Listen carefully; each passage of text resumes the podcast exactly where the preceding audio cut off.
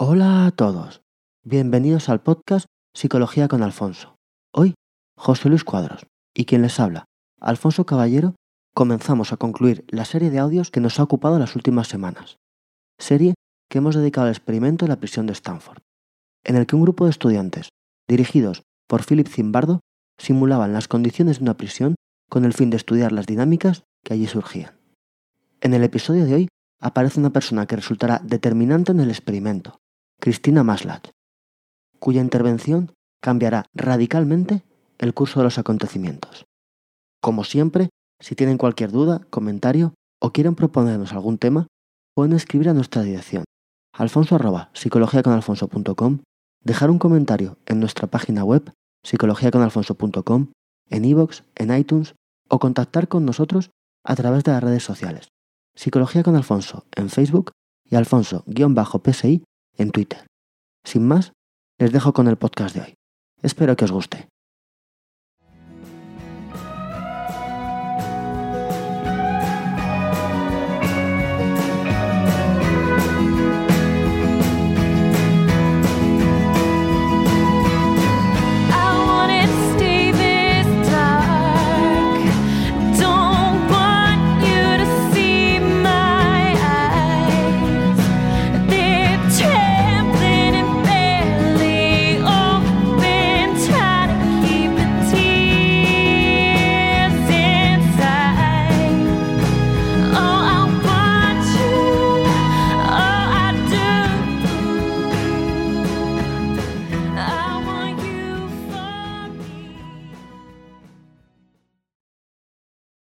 Han pasado ya unos días desde la última vez que publicamos. Y aquí estamos otra vez para seguir con nuestro experimento ¿no? de, la prisión de Stanford. Sí, además publicamos yendo de camino a las JPod. Casi, casi como, como grabar fuera de casa. bueno, luego supongo que al final del podcast hablaremos un poco. Comentamos un poco qué tal nos, qué tal nos fue por allí. Pasamos muy bien, encontramos gente muy maja. Pero bueno, vamos, vamos al lío. Estamos en la prisión. Estamos en la prisión, como siempre recordaros, un experimento realizado en 1971 por Philip Zimbardo, donde 18 estudiantes eh, pues interpretaban una serie de roles intentando imitar lo que serían las relaciones en una prisión. Nueve presos, nueve carceleros, tenían que convivir durante dos semanas y bueno, todo lo que allí sucedió pues hizo que este experimento, como ya hemos comentado más una vez, pues pasara a la historia de la psicología.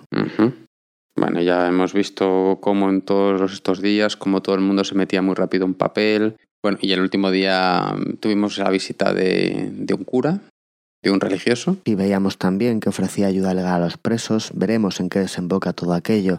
Veíamos también cómo se hacía por esto una Junta de Libertad Provisional y veíamos también cómo a última hora de la noche uno de los carceleros más estrictos, más, más duros, más brutos, podríamos decir, llegaba a algunos extremos que no se habían llegado en, un aspecto de, control y degradación de alguna forma a los prisioneros, forzando a, los presos a actuar como si fueran como si fueran perros, bueno, un montón de, de vejaciones a última hora de la noche y que era una respuesta porque uno de los presos estaba en huelga de hambre, de hecho hoy seguirá en huelga de hambre, intentando de alguna forma tener ese último, esa última capacidad de decidir sobre sí mismo quitándoles de esta forma el poder a los guardias.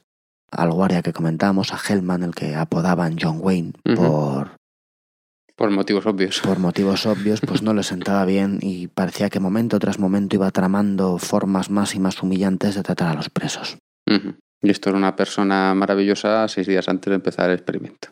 Y veremos que incluso aún sigue siéndolo ¿Ah, cuando no está en el experimento, sí. Bueno, pues a ver, cuenta, cuenta. Continuábamos, como decíamos, con nuestro experimento Hoy toca el jueves, ¿no? Esto empezaba un domingo, llevamos ya este es el quinto día en la prisión y el día empieza como todos los días a las dos y media de la mañana con un recuento con los siete reclusos que, que aún quedaban. Los oficiales deciden, como siempre muchas veces pues por decisiones aleatorias, que los presos hoy necesitan más disciplina que otros días y les tienen durante cerca de una hora haciendo y deshaciendo las camas porque al parecer no están suficientemente bien hechas o no se asemejan lo suficiente a cómo deben hacerse una disciplina militar. Me vuelvo, me vuelvo a acordar una vez más del mito de Sísifo que ya os conté. No me voy a repetir. La idea esta de que hay pocas cosas que, que, que sienten tan mal a la persona como el trabajo inútil. El hacer y deshacer, hacer y deshacer una y otra vez sin ningún sentido. El trabajar, el esforzarse sin ningún sentido. Claro, y además ya sabiendo cuando empiezas que no va a acabar no bien, a es decir, con una vez que te hacen hacer camas, esto es un poco pues como una especie de chaqueta metálica, cualquiera de estas películas militares que sabemos que mientras que la persona está haciendo la cama, el que está viéndola va a buscar la forma de hacer que la vuelva a hacer una y otra vez. Todos lo saben y todos lo hacen. Este sentimiento, este tipo de cosas, entiendo que es el que lleva, el que llevó al preso que está en huelga de hambre a decir, tío, tengo que tener algo que no me controlen. Y dice, pues ponerme en huelga de hambre. Es lo que me queda. Y una vez más, no entiendo cómo estas personas no simplemente abren la puerta y se van. Porque es que, perdona que sea así de pesado, pero a mí no me cabe en la cabeza. Me da la sensación que es como si una persona se tira 10 años presa en una habitación porque le han dicho que una puerta está cerrada y nunca ha intentado abrirla. Es la sensación que tengo yo con esta gente, pero bueno. Lo que podrían hacer, romper el contrato y lo más que les podría pasar es que no cobraran. Esta es la realidad. Después de obligarles a hacer la cama, vuelven a acostarse y a las 7 de la mañana pues se vuelven a levantar, como todos los días, y los reclusos pues les toca un recuento, cantar su número, como, como ya sabemos, ¿verdad? Como ya nos hemos acostumbrado. En esta ocasión hay un preso, el 5704, que está ya agotado por la falta de sueño, que está harto de que muchas veces le toquen a él todos los maltratos por uno u otro motivo, y decide de alguna forma contraatacar, se niega a hacer los ejercicios, las abdominales, uno de los guardias, como siempre, intenta obligar al resto a hacer abdominales sin desmayo hasta que él se vea forzado a hacerlas. Sin embargo, se sigue, se sigue negando, se queja, y hay un momento donde le empiezan, pues, se empiezan a acercar a él. Le levantan del suelo para... Que se empiezan a acercar a él los compañeros presos. o- No, o los guardias. Los guardias. Los guardias. Le levantan del suelo para intentar llevarle al hoyo y él reacciona mal, se empiezan a empujar, unos empujan a otros, se empiezan a chillar los presos y el, y el recluso que decimos. Le consiguen agarrar por fin al recluso mientras sigue chillando y empujando al guardia. Le meten en el hoyo, sigue dando golpes, sigue quejando, le dejan un rato en el hoyo sin, sin desayunar, que es lo que hacen los demás. Cuando le sacan, él sigue todavía enfadado y se va directamente a este guardia que le había encerrado. Se va directamente, pues no sabemos bien si a golpearle, si a tirarle encima, si a lo que sea. Con la ayuda de los otros dos guardias consiguen pararle y frenarle y consiguen atarle a una cama en una de las celdas. Pero ya vemos que hay uno que está pues realmente furioso y realmente desquiciado. Le dan de desayunar en la celda y después de esto pues vuelve otra vez a armar barullo, a armar follón, se consigue encerrar en la, en la celda, los guardias tienen que volver a entrar a cogerle, le tienen que atar de pies y manos, le llevan a rastras otra Está vez al hoyo. este... Está absolutamente, está absolutamente fuera, fuera de sí. Una especie de ataque de ira, de que... Sí, sí, sí, realmente estaba harto, estaba desquiciado y, y de alguna forma, pues, en ese instante de desquicio, pues se enfrenta a los carceleros de una forma desmedida, una cosa que no había pasado, ¿verdad? Había habido enfrentamientos contra los carceleros del tipo de una huelga de hambre, del tipo de nos queremos organizar, del tipo de, pero no digamos una respuesta violenta de esta forma o tan brusca. Me interesa, ¿y c- y cómo actúan los, los guardias ante esta situación? Quiero decir, ¿siguen metidos en su papel o eso no les hace abrir los ojos de, madre mía, ¿qué estamos haciendo? Por un lado siguen metidos en el, en el papel. Por otro lado, en muchas ocasiones cuando se dan este tipo de incidentes, ellos sienten que su autoridad se está dejando a un lado o que su autoridad se está viendo disminuida y de alguna forma intentan pues contraatacar restableciéndola. Pero justamente en este incidente uno de los carceleros tiene una reflexión que, que me parece bastante interesante. Justo en el momento en el que decimos que le levantan para llevarle al hoyo y ven cómo él se encara con el carcelero y se pone delante de él, ¿no? Y empiezan pues a chillarse, nos podemos imaginar la escena, ¿no? De empujarse uno a otro mientras se chillan. Después de todo esto, el guardia relataba lo que había sucedido de esta forma. Él contaba, uno de los internos, 5704, no cooperaba nada, y decidí meterlo en el hoyo, algo que a aquellas alturas ya se había hecho rutinario. Reaccionó con violencia y tuve que defenderme, pero no como persona, sino como carcelero. Era el carcelero a quien odiaba, no a mí. Reaccionaba contra el uniforme, y sentí que esa era la imagen que tenía de mí. No me quedó otra opción que defenderme como carcelero. Me preguntaba por qué los otros carceleros no acudían en mi ayuda, y lo que sucedía es que todo el mundo se había quedado atónito. Pero lo interesante viene aquí. Él dice, fue entonces cuando me di cuenta de que estaba tan preso como ellos. Esta idea surgió como reacción a sus sentimientos. Creo que ellos tenían más opciones que nosotros a la hora de actuar. Todos estábamos atrapados en aquella situación tan agresiva. Pero nosotros, los carceleros, teníamos la ilusión de ser libres. Entonces no me di cuenta del todo, porque si no, lo habría dejado. Todos entramos como esclavos del dinero. Los reclusos se convirtieron muy pronto en esclavos nuestros, pero nosotros seguíamos siendo esclavos del dinero. En el fondo, todos éramos esclavos de algo en aquel entorno. Pensar que era un simple experimento significaba que no se podía hacer daño de verdad. Esa era la libertad ilusoria, y sabía que podía abandonar, pero no lo hice. No lo podía hacer porque algo de allí me esclavizaba. Esta es la reflexión que hace el carcelero después de que este preso de alguna forma se le encarara y él lo interpretara no como un encararse contra mí, sino un encararse contra mi papel. Y de alguna forma él se vio de repente desde fuera ese papel y se dio cuenta que en realidad él seguía haciendo un papel que podía no querer hacer, pero sentía esclavo de ese papel, igual que el preso reaccionaba como esclavo del carcelero. Me parece súper interesante todo lo que ha dicho este carcelero.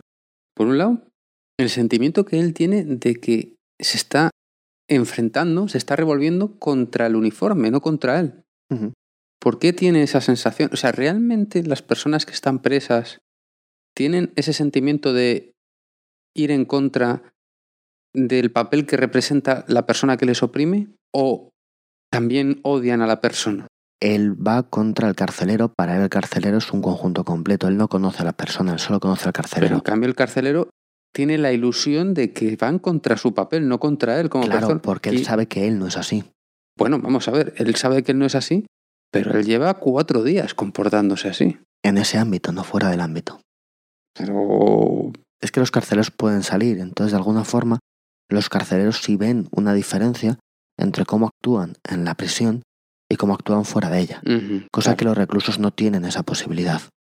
Es por esto que de alguna forma los carceleros tienen aún la oportunidad de verse desde fuera, de verse en un papel distinto que el que hacen cuando vuelven a casa a dormir. Entonces quizá es más fascinante que sea imbuido por el papel un carcelero que no un recluso que está todo el día metido en ese escenario, que decíamos que el escenario era muy poderoso, que nos hacía meternos en un papel, un papel que no tenía sentido, pero como todo el escenario, todo te llevaba a ese papel, acababa representándolo, vimos que los padres iban a hacer visita a sus hijos y enseguida actuaban siendo los padres de un recluso. Vimos que el, el religioso vino y, buscaba apoyo legal. Sí, sí. Luego veremos que hay otro momento donde realmente un, un observador externo ve cómo esto sucede directamente. Es decir, cómo una persona cambia radicalmente solamente por poner allí los pies. Una de estas personas que participa en el experimento. No, no es ahí exactamente donde voy. A donde voy es qué diferencia hay en el papel del carcelero con respecto al papel del, del preso para que pese a no tener tanto refuerzo de la situación en el sentido de que la situación cambia, él también va a su casa, ve a sus amigos y deja de formar parte del experimento unas horas. Vuelva otra vez ahí. Es esa sensación de poder. El poder dicen que, que, te, que te invade, que te agarra, que, que crea adicción. Es esa sensación de poder, de poder manipular a una persona, de poder coartar su libertad. Es un poco lo que dice, ¿no? Que eran esclavos del dinero, pero ellos tenían la ilusión de ser libres. Y esa ilusión de ser libres que se las daba el, el poder. O sea, me parece que, No, la ilusión de ser libres, claro, se lo da el que ellos imponen las normas en la cárcel. El hecho de que ellos imponen las normas en la cárcel les da la sensación de que pueden hacer lo que quieran y por tanto que son libres. El problema es que en realidad están haciendo cosas que seguramente si las pensaran se negarían a hacerlo. De ahí que se sientan esclavos. Yo soy libre para hacer lo que quiera, pero dentro de ser un guardia. Claro, y al final dice que todo estos son esclavos del dinero. Entonces me estoy acordando lo que decías tú el primer día o el segundo día, no recuerdo bien.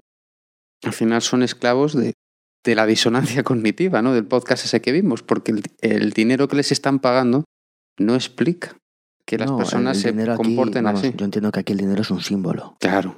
En realidad el dinero es el contrato, lo que, como quieramos llamarlo. De todas formas, respecto a lo que dices del poder, sí es verdad que no es solamente que ellos se sientan poderosos en la prisión, sino que que a algunos de estos guardias parece que esa sensación de poder incluso les llega a afectar en su vida cotidiana. Esto realmente no lo sabemos, pero sí que hay comentarios o rumores que surgen en la prisión, en la que, por ejemplo, uno de los guardias engañaba a un amigo suyo de fuera de la prisión sin que tuviera nada que ver con su mujer. Y al parecer contaba eso o presumía de ello en los vestuarios o cuando se cambiaban. Y el caso es que... Presumía, perdona, ¿dentro de la prisión o fuera? Dentro. Dentro. Y el caso es que, según contaba, llevaba años gustándole a esa persona y nunca se había atrevido a hacerlo. Pero el hecho de tener poder en la presión le había cambiado, le había dado la suficiente seguridad Para engañar. como para hacer eso después una vez que salía fuera. para ir a por la chica que le gustase, aunque fuese la prometida, novia, mujer, no sabemos, de un amigo suyo. Por supuesto, no sabemos si esa es la causa, no sabemos en otras cosas, pero bueno, Pues es- esto, esto a mí me suena al, al- a la frase esta coloquialmente que se dice, no, yo controlo. No sé si me explico por dónde voy. Sí, no, yo soy así, pero solo en este momento. Yo controlo, no. sí, No controlas. Todo lo que haces, todos los papeles que interpretas a lo largo de tu día, de tu vida, de tu semana, te cambian. lo que acabamos de decir, lo que hemos dicho muchas veces, ¿no? De si no vives como piensas, acabarás pensando como vives. Que al final esto muchas veces era lo que decías tú hace un momento de la disonancia cognitiva. Al final nos acabamos estructurando conforme a cómo actuamos. Pues es muy posible que esto pasara. Pero claro, es, es aterrador que una persona en esta situación pueda hacer esta reflexión. Esta reflexión yo creo que la hizo después o al acabar el día. Ah, vale. Pero él dice que en, en el momento él sintió eso. Luego ya él le puso palabras. Me imagino que de repente en un momento dado él ve como un preso viene hacia él. Recordamos que aquí en esta prisión había habido maltratos. Pero los maltratos, vamos a decir, físicos, eran cosa de uno o dos guardias. El resto de ellos no lo hacían o no les parecía bien. Cuando de repente un preso viene hacia, hacia este carcelero y le obliga a utilizar la fuerza y le obliga a meterse en su papel, él de repente dice, hombre, yo no querría hacer esto. Y si yo de repente me veo diciendo que yo no querría hacer esto, pero me veo forzado a hacerlo, ¿cuán libre soy realmente? Si estoy haciendo algo que no quiero. Sí, además me estoy acordando de, mm, de que hace unos días me- nos dijiste que los guardias manifestaban que cuando los momentos en los que les costaba más ser guardias era cuando le llevaban al baño porque salían de la prisión. Entonces, también nos comentabas que eran especialmente agresivos y eran, y eran especialmente, especialmente reafirmaban su posición cuando veían que cualquier cosa podía hacer desaparecer esa posición. en efecto. Entonces, claro, aquí está la mezcla de estas dos cosas. También me estoy acordando de... Comentamos que un oyente escribió un artículo hablando de esto, hablando de que el hombre es un lobo para el hombre, de cómo las personas eran malas. Y me acuerdo un poco también el comentario que hiciste tú, ¿no? las personas buenas que hay. Al final, creo que cuando suceden este tipo de cosas, cuando nos planteamos, tienes esos segundos ¿no? de esa duda moral, todas estas cosas que se ha planteado esta persona, que bueno, es verdad que lo ha escrito después, pero está escribiendo lo que él recuerda que se acordó.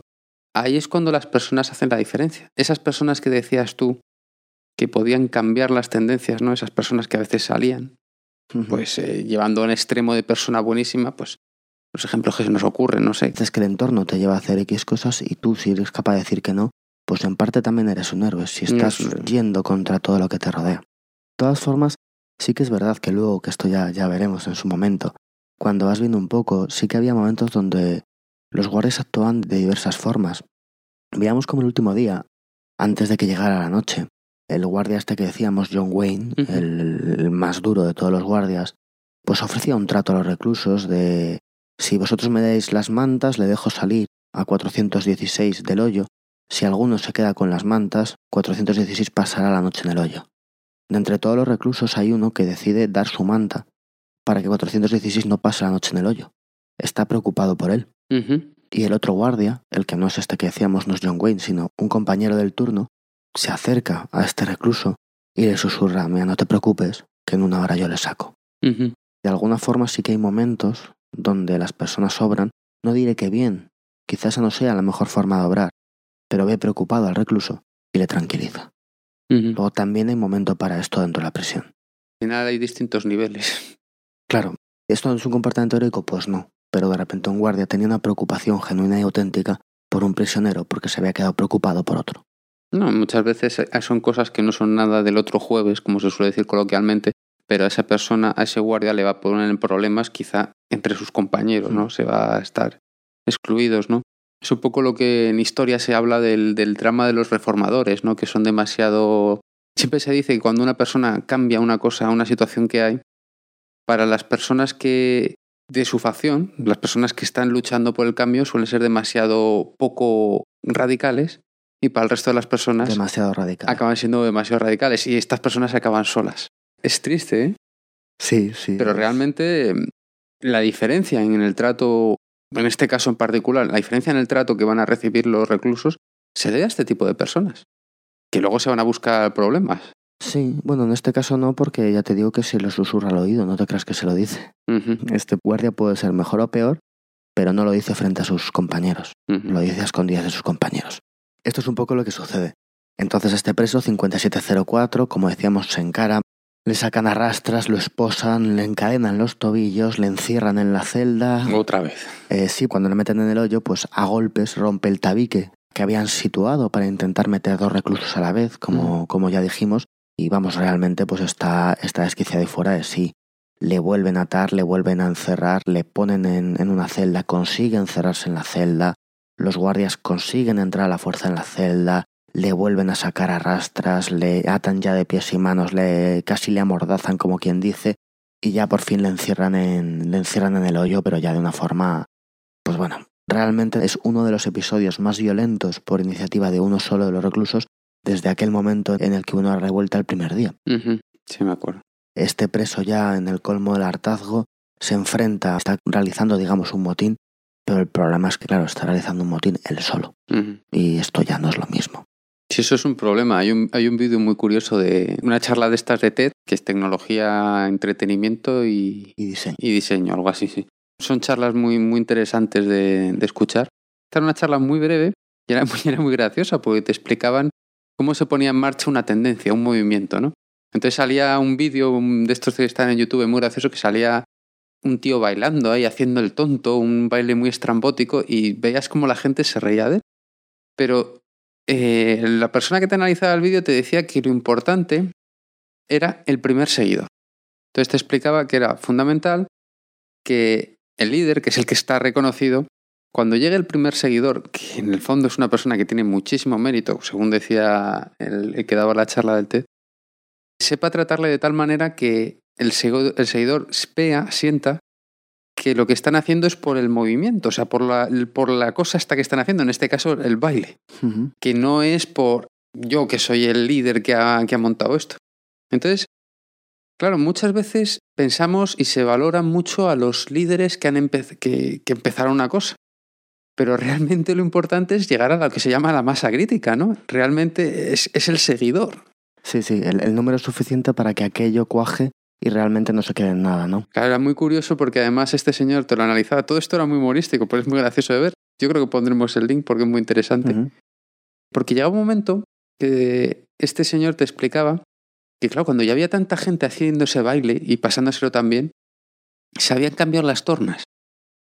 Si inicialmente era qué raro es ese tío, no te acerques ahí que vas a parecer extraño. Ahora es qué raro si no estás bailando que Exactamente, y se veías como la gente salía corriendo a bailar que es algo muy distinto un baile esto que una rebelión.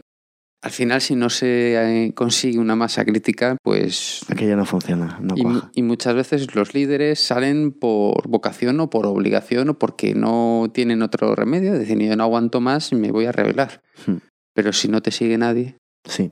Además aquí tenemos, están coincidiendo dos, dos movimientos que si hubieran sido organizados, si hubieran sido explicados, realmente habrían podido cuajar no tanto quizá esta rebelión violenta de esta persona, pero sí la huelga de hambre. Si el recluso de la huelga de hambre hubiera sido capaz de comunicar al resto por qué lo hacía, cuál era su pensamiento o cuál era su reflexión, quizá el resto de reclusos hubieran podido apoyarle y aquello habría cambiado. De hecho, hay un momento donde uno de los, uno de los reclusos, no el que hacía la huelga de hambre, sino otro, comentaba que, que realmente él admiraba la entereza de esta persona y que si hubiera entrado antes, recordemos que él fue introducido en el tercer día del experimento, quizá las cosas habrían sido distintas. Bueno, ya entramos en el terreno del quizá. Que podría haber sido, ¿no? claro. Pero que realmente sí que había gente que al menos podría haber estado dispuesto a seguirle si las circunstancias hubieran sido otras. Y ahí también está en el debe del que inicia un movimiento así, lo que tú decías, ser capaz de explicar a los demás el por qué lo está haciendo transmitir el motivo, ¿no? Que no es una cosa mía de que me apoyes a mí, sino que vamos a quejarnos por esto, que nos afecta a todos y crear la masa crítica Sí, sí, en efecto. Vemos aquí que tenemos pues a, a este hombre ya atado de pies y manos, amordazado prácticamente en el hoyo. Tenemos a 416 que sigue con su huelga de hambre y hay un par de reclusos que empiezan a tener problemas. Hay uno de ellos, el recluso 1037, aquel cuya madre salió preocupada cuando tuvo la entrevista con Zimbardo, que ha ido cayendo poco a poco en la depresión, presenta síntomas de, estrés profundo y su situación es tal que Zimbardo le, le aparta, le lleva a una sala y le dice que como al final habían decidido darle la libertad condicional, que lo mejor es que se marche enseguida. Él recoge las cosas, sorprendido, contento, temblando, mientras que se quita la, la bata aquella que lleva en el experimento y se pone su propia ropa. Y bueno, Zimbardo llama a su madre para que venga a recogerle. Yo cuando me cuentas estas cosas dan ganas de, de, saber qué fue de esta persona después, si le causó algún tipo de trauma. Hay a quien sí, hay quien no. Hay muchas historias curiosas después, pero incluso hay uno que se dedicó a... Vamos, acabó trabajando en prisiones. Madre mía. Uno de los. Y no me digas que se convirtió en carcelero. Algo parecido. Madre mía. En realidad intentaba mejorar las prisiones, ¿no? Ese, ese acabó siendo su trabajo. Con lo cual, desde luego, el experimento pues le marcó. Si acabas trabajando en mejorar por la experiencia que has tenido, sin ningún lugar a dudas, te influyó. Y muchas de estas personas fueron muy influenciadas por el experimento y muchos de ellos conocieron el demonio que llevan dentro, ¿no? Que esto es un poco de lo que trata el efecto Lucifer. Sí, sí, que tengo yo una entrega de que me hables de una vez del efecto Lucifer que vamos. Pero bueno, claro, cuando 1037 sale, ¿qué sucede? Que enseguida se sabe. Y hay otro preso al cual le sienta especialmente mal. Le sienta especialmente mal, queremos decir que, que realmente se derrumba. Pensaba que él iba a salir con aquello de la libertad condicional, ve que sale otro de los presos y no sale él, y de repente se ve incapaz de aguantar todo aquello. Se desmorona, es otro de los presos que también hay que sacar. Luego aquí ya perdemos dos nuevos presos. Esto pasa mucho, yo creo, cuando las personas se hacen a la idea de una cosa. Yo esto lo he vivido en mi vida. Parece que mi vida de estudiante fue muy dura. Pero la gente que se hace la idea de una cosa y está seguro de que esa cosa va a suceder, el tiempo hasta que sucede, hasta que llega esa cosa, muchas veces lo, lo, pasan muy bien, incluso mejor que los que no, que no lo tienen tan claro. Estoy pensando, estoy seguro que voy a probar. Ahora, como llegue ese día y no suceda lo que tú estás convencidísimo que iba a suceder, el golpe es más duro. El golpe es brutal. Mientras que todo esto se está desmadrando, como va a haber una nueva Junta de Libertad Provisional, los guardias también sugieren que en esa Junta de Libertad Provisional no solamente se trate si se da libertad o no a unos u otros presos, sino que también se intenten tomar medidas disciplinarias con los presos. En este caso, ya por la tarde, la Junta se reúne, pero en esta ocasión cambian los componentes. Carlo Prescott se mantiene. Carlo Prescott es nuestro asesor de prisiones, el preso que había estado 17 años en San Quintín y que había colaborado con Zimbardo en más de un estudio y que estaba básicamente intentando ayudar a Zimbardo a reproducir el ambiente carcelario, sigue siendo el director de, de la Junta de Libertad Condicional para desgracia de los reclusos, porque tenía clarísimo, clarísimo que no iba a salir nadie y que les iba a destruir que iba a ser lo más real posible y lo más real posible significa de aquí nos vais. Al final veíamos que sí decidían sacar a gente para motivar a los presos, porque alguno estaba a punto de derrumbarse, como ya hemos visto, se acaban de derrumbar dos, pero la impresión que les daba desde luego a los presos es que de allí no salía nadie. La Junta cambia completamente su composición, menos Carlo Prescott, ya decimos, entran un par de estudiantes de grado, entra una secretaria y entra una persona que va a ser fundamental en el desarrollo del experimento, que es Cristina Maslat. Ya hablamos el primer día que era una persona que iba a intervenir, es una psicóloga que ha estudiado mucho el, efecto del burnout y en aquella época era la novia de Zimbardo. Dejaron de ser novios a raíz de esto. Como poco. No, de hecho, ahora siguen casados. Siguen casados. Desde aquel entonces. Madre mía. En aquellos momentos que llevaban un ¿Qué tiempo... tendrá en común esta pareja? Si uno estudia el efecto de Lucifer y, el otro el quemado. ¿no? Sí. Yo lo provoco, yo lo arreglo. Yo lo provoco, yo lo arreglo. No quiero saber los experimentos que haya podido diseñar Cristina Maslow, me has dicho que se llama. Maslat. Maslat. Maslat. No quiero ni pensarlo. Y como tengan un hijo y sea psicólogo, que Dios nos pille confesar. Bueno, Cristina Maslas, que hasta entonces no había colaborado porque está a punto de ingresar en otra universidad, estaba preparando su ingreso, de hecho, hasta más o menos por esas fechas, la relación que tenía estaba oculta porque no querían que influyera el hecho de tener esa relación a la hora de promocionarse no en los círculos universitarios.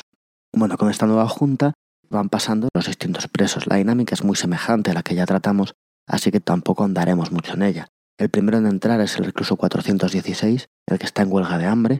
Claro, ahí hay un problema con Carlo Prescott, porque, claro, él lo primero que hace es preguntarle si por qué le han detenido, de qué se le acusa, y luego ya veíamos que montaba su show particular, incluso adornando todo aquello.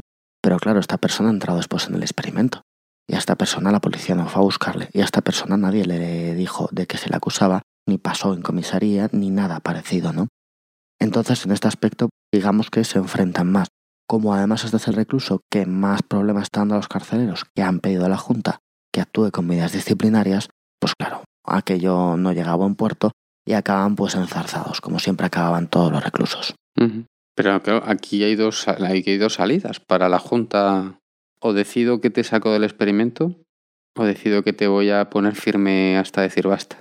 Y con este hombre está claro que tienen que tomar una de esas dos decisiones. Alguno incluso propone que haga ejercicio como medida disciplinaria. Carlos Presco le llega a preguntar, pero ¿a ti qué te pasa, chaval? ¿Tú estudias filosofía o qué? Mientras que él le explica que es que están violando el contrato, él explica que realmente las condiciones no son las que firmó, porque claro, él aún tiene eso un poco en la cabeza, a pesar de que realmente se había sentido prisionero prácticamente desde que entró, tiene claro que a él no le detuvieron, ¿no? su proceso fue distinto. Pero vamos a ver, eh, que ese detalle haga la diferencia me choca un poco, ¿no? El hecho de que no le fuesen a, detener va a hacer la diferencia para que esta persona esté más lúcida de que, es, de que esto es un experimento. Al menos lo tenía más en la cabeza. De hecho, el día anterior es el único que dijo, pues esto, él, repite mucho el, aspecto legalista, el aspecto de que se está incumpliendo su contrato. A pesar de que, con todo y con esto, cuando le comentan que es que realmente no se puede salir de la prisión el primer día, lo que decíamos un poco de esas de esos mitos, ¿no? de la prisión, pues realmente se lo cree, lo cual es un poco contradictorio, porque te crees que no se puede salir y mientras reclamas que cumplan tu contrato, ¿no? es, es cuando menos contradictorio. Cuando le preguntan, que a todos los presos recordamos que les preguntaban si renunciarían al dinero por irse, él responde que por supuesto que su tiempo no vale tan poco como le están pagando. Sin embargo, y como todos, después agacha la cabeza, junta las manos para que se las posen y le vuelven a llevar con los demás. Esto me recuerda, aunque no tenga nada que ver, te vas a reír, a Sancho Panza, ¿no? ¿Por qué? Porque Sancho Panza se supone que era el cuerdo que veía que no era... Mm, que Quijote iba a, luchar con, contra molinos y pero no era pero, pero estaba siguiendo al loco. Sí, sí, sí. Entonces muchas veces dice, ¿quién, ¿quién es el loco? Don Quijote que... ¿El que lo hace que parar es real o el que ve que no es real y No, que parar es real y hay quien dice que él decidió volverse loco por vivir un mundo más interesante que el que no está loco, que decide seguir a este porque me cuento un rollo o yo qué sé qué. Por eso te digo que es que me recuerda un poco, ¿no? Es decir, mm. para unas cosas soy lúcido y para otras cosas no. Puedo seguir a este tío loco por todo Castilla y por todos los lados. Y sin embargo, el loco es él. Efectivamente, sí, sí, sí. Claro, claro, esto, la, verdad es que esto es curioso. Después de él, pues pasa el, el recluso 5704, uno que era adicto a la nicotina y al cual los guardias han estado, pues digamos que torturándole con ello. Fumarás cuando yo te diga, como yo te diga, y, y claro, esto no lo lleva nada bien. El preso aparece bastante hundido, quejándose porque le castiguen, pero bueno, como ya, como ya veíamos, al final todos serán tratados igual, tan solo después de la Junta, cuando deciden si alguien sale o no, dependiendo en realidad de cómo les vean y de los intereses de la prisión. Pasa otro recluso, 5486, que es uno de los más fuertes que pasaron junto con el recluso asiático que decíamos el primer día. ¿Fuerte mentalmente o fuerte? Fuerte mentalmente, sí. O al menos que parece más entero. De hecho, se burló la relación de las solicitudes, no colabora, tiene un tono burlón durante todo esto. Es un recluso que tiene suficiente fortaleza mental como para que de momento esto no le haya afectado. Y de hecho es uno de los dos, del conjunto total de reclusos, que dice que no renunciaría al dinero por la libertad. Que él realmente puede aguantar ahí. Y por último, el último preso que queda por pasar es nuestro amigo el chusquero, el 2093. El preso que decíamos que era el que más rápido atendía las órdenes de los, de los guardias, menos cuando le hacían falta el respeto a otros, como vimos en el... Que estaba ahí para hacer que el sistema fuese funcionase de maravilla y esas cosas. Que era como cuando entró, ¿no? Que en mi futuro veo que trabajaré para mejorar la administración. Sí, curioso. Aquello, aquello que decía. Y el caso es que el, chusquero impresiona a Carlo Prescott hasta tal punto que a Carlo Prescott le llega a dar la impresión de que está fingiendo. Porque, claro, él dice que, que él realmente quiere salir únicamente por dedicarse a empresas más productivas. Él dice estar orgulloso de haber obedecido todas las normas desde el principio.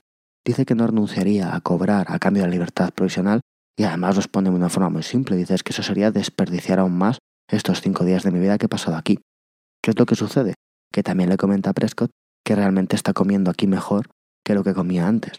y que el primer día que llegó le pareció que la cama era especialmente cómoda, dado que llevaba dos meses durmiendo en el asiento trasero de su coche. Entonces, claro, en global, claro, Prescott está diciendo, bueno, pues esta persona, ¿cómo es posible que esté aquí casi mejor que fuera? Cuando le pregunta, de hecho, oye, ¿y por qué no has pedido la condicional el día anterior en vez de hoy? Lo que le responde 2093 es, bueno, es que no la pedí porque pensé que había gente que realmente lo necesitaba bastante más que yo. Es aquí cuando Prescott dice, tú esto lo dices para quedar bien, ¿no? y el caso es que no. Convence a Prescott de que en efecto lo hizo por eso y además viendo su recorrido es fácil pensar que se lo cree. Que en efecto lo hizo por eso. Pero bueno, al final la junta acaba y lo único que sí resulta un poco sorprendente a Zimbardo es que Cristina Maslach, una psicóloga de los que hay allí, el resto no tiene nada que ver con el experimento, y de alguna forma le interesa su opinión, pero Cristina Maslach no, no opina absolutamente nada. Mm, está flipándolo. Está bastante extrañada, pero ni siquiera opina.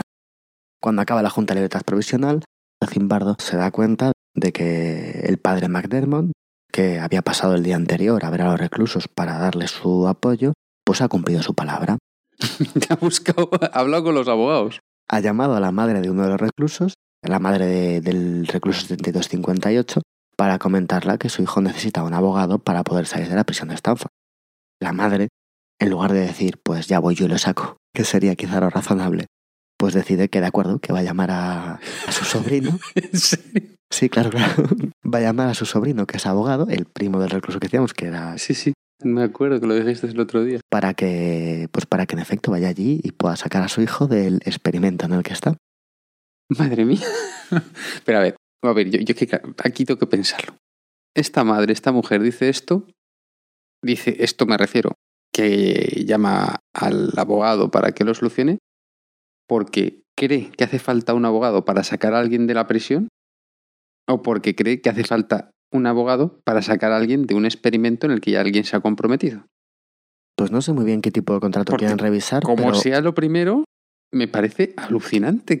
No lo podemos saber, pero imaginemos que a cualquiera de nosotros no nos viéramos esa circunstancia y te llamara alguien diciendo esto. Lo primero que haría cualquier padre responsable sería personarse en el lugar del experimento y decir quiero sacar a mi hijo, independientemente de que sea una prisión simulada y de que estemos hablando de sacarle a una prisión o que estemos hablando de sacar a un experimento en el cual hay un contrato de por medio que habrá o no que romper. Es un padre, lo único que le importa es que su hijo está mal. Claro, cuando, cuando menos ve allí, esta señora decide que mejor que ir allí va a llamar a su sobrino abogado para que él vaya. El sobrino abogado habla con Zimbardo y deciden que el viernes por la mañana será un buen momento para acercarse y dar ayuda legal. Ya de paso dicen que bueno, que porque solamente a un preso, sino que todo aquel preso que quiera recibir ayuda legal de este abogado para ver si consiguen o no, no sé bien qué cosas. Todas estas cosas que pasan refuerzan más el sentimiento del preso de que está metido en una cárcel real. Porque si ven que le llega un sacristán y tal. y ahora mandamos un abogado. Tiene una. Madre mía después de que se ponga en contacto con el abogado y queden en que el viernes pasará por la prisión para ofrecer su ayuda legal a cada uno de los presos, pues Zimbardo resulta que ha quedado con Cristina Maslas, su pareja, para ir a cenar y comentar un poco el experimento o, aquello que quieran. Y Cristina Maslas llega pues en el cambio, el turno de noche, más o menos a la prisión, y se encuentra con un, con un guardia que está a punto de entrar, ¿no? que está esperando para entrar al, a la habitación que hace de vestuario, ¿no? Donde los guardias cuando llegan de casa se ponen aquella ropa que decíamos, aquellas gafas, aquel uniforme, cogen sus porras y entran a la prisión. Se queda hablando con un guardia, el cual le parece muy simpático y le parece un, encanto de un encanto de persona. O sea que este hombre justo antes de, transmutarse es este una persona encantadora. Y este hombre justo es John Wayne. ¿Este es John Wayne? Este es John Wayne. ¿Qué sucede? Que justo cuando va dirigiéndose hacia el despacho de Zimbardo, uno de los experimentadores la llama para que mire el cambio de guardia porque le parece algo interesante, ¿no? Quieras que no, pues están ahí en un experimento, es otra psicóloga, y va allí a verlo y ve como este chaval tan majo con el que estaba hablando y que parecía tan simpático y tan, tan especialmente agradable, según llega y se transforma. Según ella, se transformaba su forma de andar, su forma de moverse, incluso su forma de hablar. Decía que de repente ganaba un acento extraño. Y todo lo que parecía fuera cambiaba absolutamente dentro y se transformaba en un ser, pues como ya conocemos, ¿no? Seguramente el guardia más duro de, de toda la prisión y el que peores cosas hacía, si se puede decir así. este hombre tenía un punto psicópata o resulta que más personas de las que creemos son completamente distintos en el trabajo de lo que son en su casa, con su familia, de lo que son con sus amigos. O quizá fuera más moldeable o más Mm. o tenía más capacidad de meterse en el papel. Cada uno le afecta de una forma, pero a esta persona era un extremo. Está viendo eso y llega un momento en el cual pues, se dirige simplemente hacia donde está Zimbardo y Zimbardo la llama rápidamente porque tras el cambio de, guardia le están llevando reclusos al baño y la llaman para que vea, según Zimbardo y los que están rodeando, es, eh, esa cosa tan fascinante como es el comportamiento humano que están observando. Cristina Maslas lo que ve es a un grupo de personas más bien desarrapadas, atadas los pies unos con otros, con una mano cada uno en el hombro de la persona que tienen delante, las cabezas tapadas con una bolsa, dirigiéndose por un pasillo mientras dos o tres personas les insultan, les increpan, les molestan y les ponen la zancadilla. Cristina Maslas se queda sin palabras y dice que ya lo ha visto y que, que se va, que, que ya no quiere ver esto. Que se va del experimento. No, bueno, ya no está en el O experimento, sea, que, ¿no? Pero vamos, decir que, no, que no va a te asistir espero a fuera, me voy, mejor cenamos otro día que, que no quiero. Pues esta- yo creo que es la primera persona en todo el experimento que, que se ha plantado así clarísimamente. Yo no entro aquí, no voy a formar parte de esto. Sí, También sí. no tenía un cargo. En, eh, quizá era. Quizá era una de las personas que era claramente un observador. Porque ni siquiera Zimbardo era un observador, era un. Era el director de la prisión. Quiero decir que a lo mejor esa situación de tener un ambiente que es enteramente de observador le ayudó a tener la capacidad de. Sí, es posible, porque además muchas de las personas que habían pasado por el experimento, pues podemos coger el, el sacerdote, pues claro, ya estaba acostumbrado en entorno penitenciario. Carlo Presco se pasaba de vez en cuando, pero claro, evidentemente estaba acostumbrado a esto. También eran tratos diferentes, los padres no veían esto, ¿verdad? Esta humillación.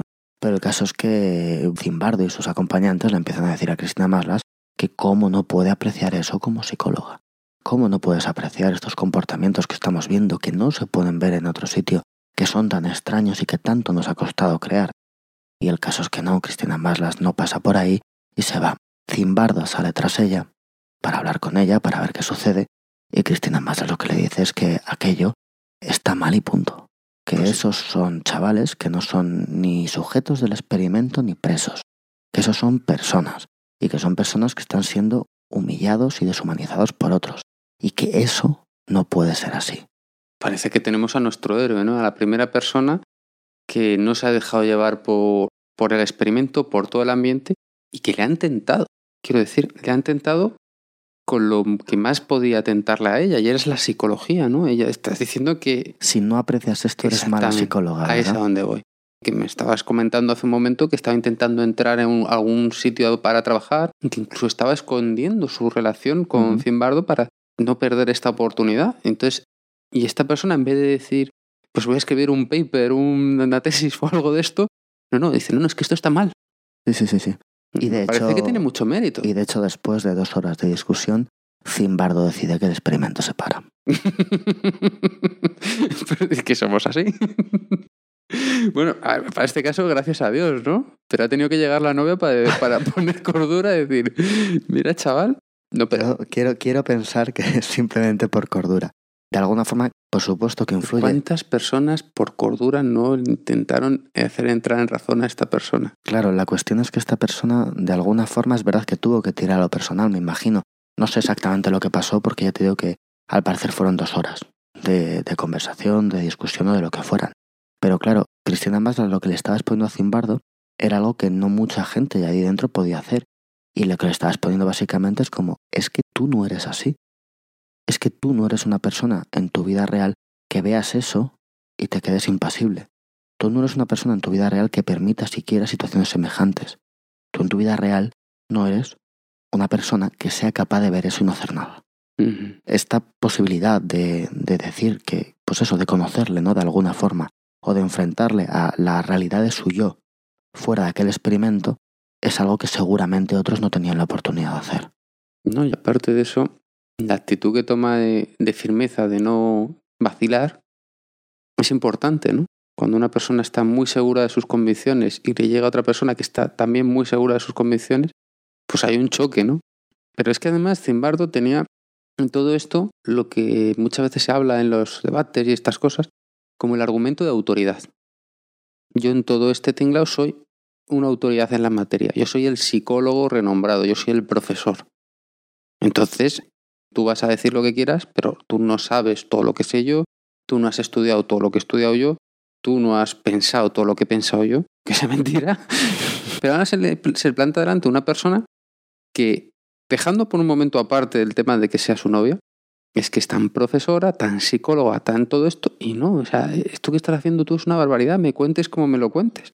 Sí, porque es verdad que, por ejemplo, en muchas juntas había muchas personas allí que seguramente se quedarían, pues, ojipláticas, ¿no? Al ver aquello cómo pasaba o al ver cómo entraban simplemente las personas, cómo se les esposaba, se les ponía una bolsa en la cabeza y se iban. Pues pensamos en un doctorando de la universidad, una secretaria de la universidad.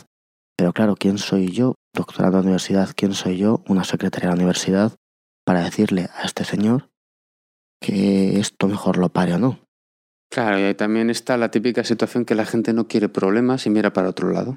Sí, sí, lo, sí. lo cual le vuelve a dar mucho mérito a esta mujer que yo antes me he metido con ella sin saber nada de ella. Me he metido, he hecho una broma. pero, pero me parece que tiene mucho mérito. Ella lo contaba. Decía que, que salió, ¿no? Y que Phil fue detrás de él, Philip Zimbardo. Y le preguntó que qué que, qué pensaba de todo aquello, qué pensaba del experimento. Ella cuenta que pensaba que Zimbardo querría quizá un, algún tipo de debate intelectual y profundo sobre el estudio, sobre los sucesos que habían visto, pero lo que ella responde es algo parecido a lo que hacéis a esos chicos es horroroso. Según ella cuenta, eso dio lugar a una discusión entre los dos que la llegó a dar miedo, porque decía que Zimbardo parecía alguien muy diferente al hombre que quería conocer. Un hombre que siente afecto por los estudiantes, que se preocupa por ellos de una manera que, según ella, era ya legendaria en la universidad. Decía que no era el mismo hombre del que se había enamorado, una persona afectuosa y sensible a las necesidades de los demás y también a las suyas, que nunca habían tenido discusión tan fuerte, y que en lugar de estar unidos parecían estar separados por un gran abismo. De alguna forma decía que la transformación de, de Philip Zimbardo y de ella misma amenazaba su relación y que eso la, la aterró. Dice que tuvo una discusión muy larga y muy traumática.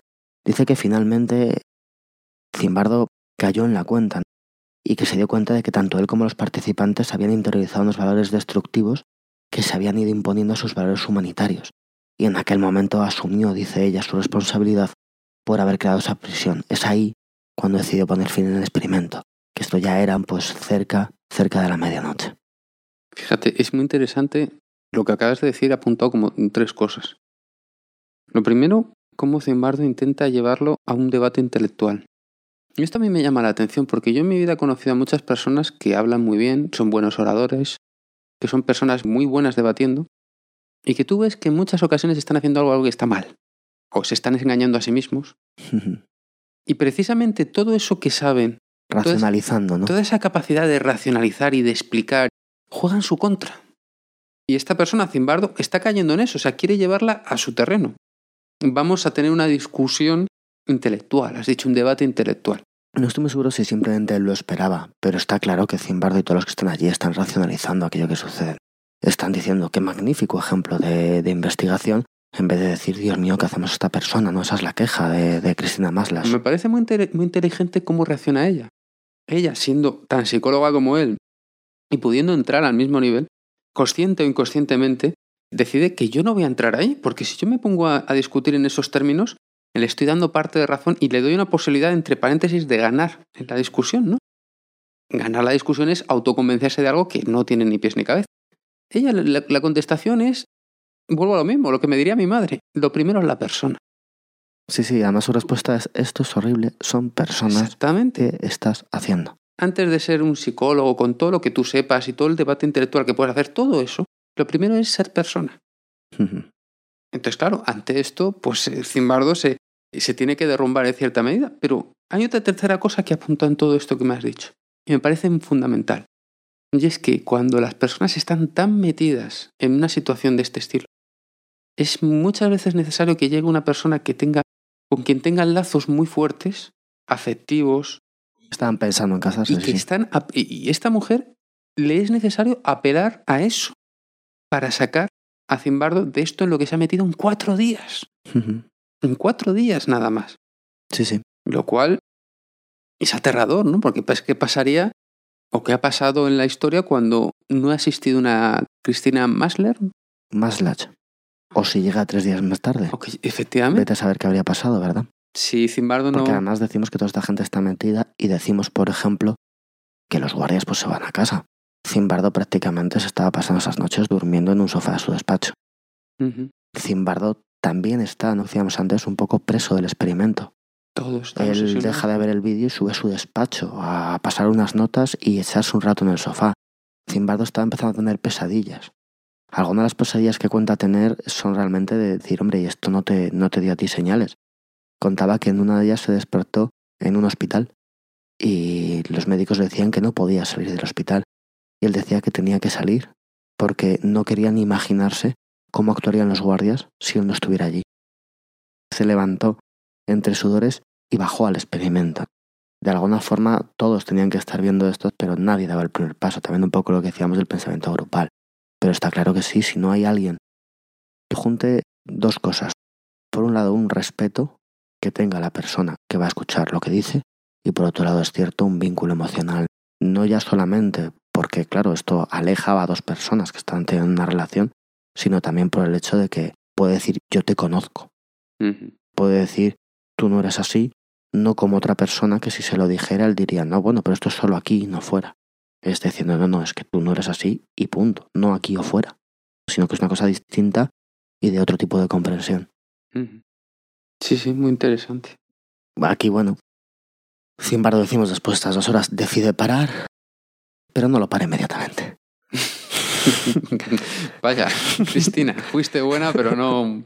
Aquí podríamos entender que, bueno, pues nos imaginamos un Zimbardo, un Zimbardo absolutamente transformado entrando a la prisión derribando muros y diciendo sois libres, pero no es esto lo que sucede. Decide que el día siguiente a mediodía juntarán a todos los presos, juntarán a todos los carceleros, juntarán a todos los que por allá han pasado y darán por finalizado el experimento. Entonces decide que va a intentar hacer aquello que no sea como era hasta ahora y aguantar la visita del abogado y al día siguiente parar el experimento. De hecho, cuando llega Zimbardo a la prisión, digamos liberado, porque él decía que se sentía, se sentía liberado, eufórico por decir pongo fin al experimento, de alguna forma allí tenía que haber muchas cosas que estaban generando mal a todo el mundo, pues llega y se encuentra a John Wayne insultando a los reclusos, haciendo que se insulten unos a otros y obligando a los reclusos a que unos se pongan a cuatro patas y otros jueguen a que son caballos y están haciendo el amor. Es decir, una cosa Aberrante por todos lados. absolutamente abandonada a toda realidad, ¿no? Están gritando mientras que los presos estaban de rodillas enseñando todo, todo el cuerpo porque la bata no los cubría. John Wayne gritaba ahora vosotros les vais a montar como, como sementales. Poneros detrás y pues esto. Entonces, bueno, Zimbardo decide que esto se va a acabar. Les pide a los guardias que como al día siguiente va a venir el abogado, dejen de hacer este tipo de cosas, que dejen también dormir a los presos. De hecho, es el primer día que duermen seis horas. Por la mañana cuando se levantan apenas tienen algún problema, el último que se va a dar con el recluso 416, porque aunque Zimbardo les pide, porque Zimbardo ya sabe que va a terminar el experimento, que por favor se comporten poniendo la justificación de que viene un abogado, 416 sigue sin querer comer y un guardia le obliga a coger las salchichas de la comida y le obliga a acariciarlas y a decir a las salchichas que las quiere y a darles besos a las salchichas. Simplemente ya por Sí. todo lo que estábamos viendo, ¿no? Zimbardo esa mañana ha llamado a todos los presos que han estado, a todos por cierto se les pagaría por todo el experimento, y les llama para que vengan, para que se reúnan. Va llamando también a los guardias diciendo que tiene un evento especial para que también vengan todos. Cuando les comuniquen lo que va a suceder, harán una entrevista cada uno de ellos, tanto a los presos como a los guardias, les pasarán una serie de pruebas y luego tendrán incluso una reunión en común para hablar un poco del experimento. Luego esto también se prolongaría, porque claro, no es lo mismo una reunión justo cuando salen que, que después. Yo soy preso y no voy a ninguna de esas. Bueno, fueron, fueron a bastantes. Lo último que va a suceder en nuestra prisión antes del cierre es la visita del abogado, que ya estaba planeada y que, pues de alguna forma, Zimbardo no desaprovecha y lo sigue manteniendo. En un primer momento, el abogado se reúne con su sobrino y después de eso va reuniendo con cada uno de los presos. realmente simplemente les hace una serie de preguntas de una forma muy estandarizada. Preguntas del tipo de le comunicaron sus derechos al detenerle, ha sido objeto de maltrato por algún oficial de prisión, que siente, se siente usted presionado o perturbado mentalmente. Nos imaginamos, ¿verdad?, un abogado de oficio haciendo este tipo de preguntas para responder. El personaje enésimo de esta historia que se mete en su papel en un abrir y cerrar de ojos. Todos los presos pues ponen sus quejas. Hay algunos que se quejan de otros presos. Por ejemplo, muchos dicen por culpa de 416, a mí me han hecho hacer reflexiones, a mí me han hecho no sé qué, a mí me han hecho no sé cuál, y quiero que eso conste. Por culpa de 416. El que estaba en huelga de En hambre. vez de quejarse, Sí, sí, además dicen quiero que conste, ¿no? Es lo llamativo. había conseguido los guardias Lo la división. la división, la división de ellos. Que es fundamental para evitar lo que hablábamos del movimiento, ¿no? De, la- de cre- De de la que se cree la masa crítica. Sí, sí. Cuando acaba con su primo, entran todos en el despacho de Zimbardo y uno a uno les va pasando la entrevista hasta que cuando por fin acaba, entra Zimbardo y les dice, bueno, esto se ha acabado. Hemos decidido concluir el experimento y ahora mismo podéis coger vuestra ropa, que esto se ha acabado, ya sois libres. En un primer momento, básicamente la respuesta es un silencio, un desconcierto entre todos, hasta que poco a poco pues se van alegrando y se desata allí pues una euforia entre, entre todos los que hay. Alguien les ha dicho que la puerta estaba abierta. Esto es, y aquí es justo ¿no? donde termina, donde termina este experimento que iba para dos semanas Y que ha durado una semana y corta, se quedó en un de domingo a viernes. domingo a viernes.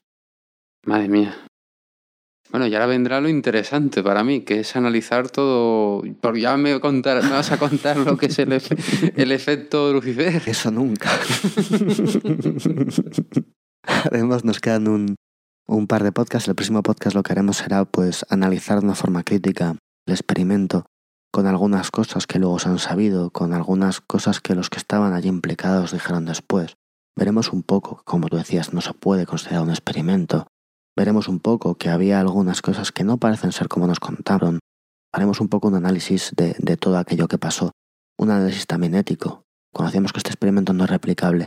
No solo no es replicable porque no podamos volver a juntar las mismas circunstancias, sino porque éticamente nadie permitiría de nuevo ese experimento. La comunidad científica ha ganado en, en dedos de frente, por así decirlo, desde el año 71 hasta el año 2014. Eso lo trataremos en un podcast y luego haremos otro, ya volviendo a nuestro formato habitual que nos pedían, donde trataremos el efecto Lucifer y también cómo evitarlo un poco, ¿no? Pues volveremos a... lo haremos así. Yo siempre te pedía un podcast de experimentos, pero Pero ya no quieres más. no una, una dosis tan seguida. Sí, la verdad es que entiendo que se ha hecho un poco largo. Queríamos que fueran un poco más breves, pero al final... También es que es un experimento, ¿cómo decirlo? A mí me gustan los experimentos que dejan muy patente a una conclusión que ha llegado la psicología.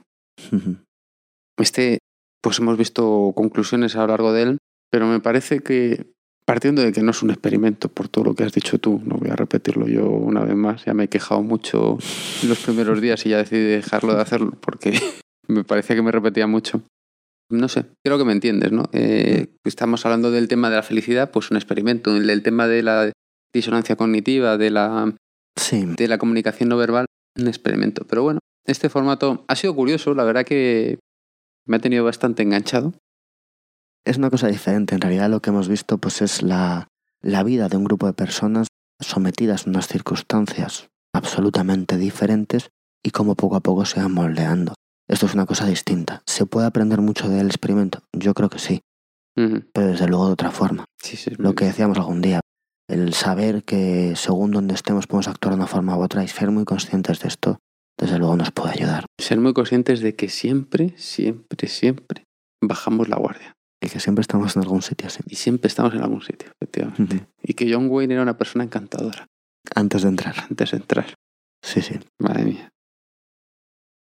Bueno, y en Barcelona estuvimos ahí con muchos podcasters y muchos nos seguían, seguían el experimento. Parece que les interesaba. Sí, sí, sí. Podcaster y, y oyentes. La verdad que, que lo pasamos muy bien. Agradeceros a todos los que os pasasteis y a los que hablasteis con nosotros. Y vamos, Sí, algunos nos en- encontramos, estuvo muy divertido, conocimos a un montón de gente. empezando por la primera noche que nos acercamos al bar Barma que estaba ahí Emilcar y, y Miguel, Espazar creo que se llama. eh, Mespaznar, sí, Mespaznar. en Twitter, de, de podcast por momentos. y Emilcar estaban ahí grabando un capítulo de, de, de un podcast Y la estuvimos hablando con él, la verdad que una persona encantadora, parecía que le, que le interesaba mucho. Luego, a mí me llamó mucho la atención Carlos, pero vamos, agradecerle mucho a él el cariño con el que oía nuestros podcasts. Sí, además tuvimos un, un buen rato hablando con él y también agradecerle pues que, bueno, pues estuvimos un rato discutiendo sobre si las cosas eran o no de una Sí, determinada sí. forma. Y Una eso persona con mucho mínimo- criterio y muy crítico y... Y cuando mínimo eso enriquece, ¿verdad? Sí, sí, sí. La verdad que, que no- nos gustó mucho. A mí yo me lo pasé muy bien. Y vamos, no sabes la ilusión que, que te puede hacer. No, y, no solo además escuchar tus podcasts, sino que alguna vez incluso se, y se los lo ha leído varias veces y claro que él se dedica a temas que esto le interesa mucho, ¿no? En particular estuvimos hablando mucho del de la comunicación no verbal, pero otros también. Y bueno, pues un montón de gente. Eh, Eduardo, a- arroba Normión, que estuvimos con él hablando mucho del tema del podcast. Una persona muy divertida, nos lo pasamos muy bien, de podcast condenado. De Condenados Podcast, eh, Juan de. Juan de, que tienes un nombre muy difícil de, de pronunciar la- tu, tu usuario de Twitter. Juan de Ochpu en, en Twitter. En Twitter, sí. Y luego, pues nada, un montón de gente. Estuvimos hablando con gente encantadora de Zaragoza, como Ángels, Con del, Ángel, sí. del podcast Tiza en los zapatos, creo que es. Gente de Porque Podcast, que estaba por ahí eh, Jorge, arroba Eove. Estaba por ahí Blanca también. Blanca nos la encontramos en el hotel. Nada más llegar. Habían llegado ellos una hora antes, pero al final les adelantamos. Nos lo pasamos muy bien y, y bueno, y todos los oyentes, todas las personas que, que se acercaron. Que estuvieron allí, fue una muy buena experiencia, como todos los años. Y bueno, un saludo, un saludo para todos, claro. Y las gracias a todos los que lo organizaron y, Y bueno, y también daros las gracias a los que nos habéis comentado y a los que también estáis esperando terminar esta serie para que volvamos a nuestro formato habitual, que vamos a volver ya, ya en breve. Muchas gracias sí, a todos los que nos escribís, correo, en iVoox, en iTunes.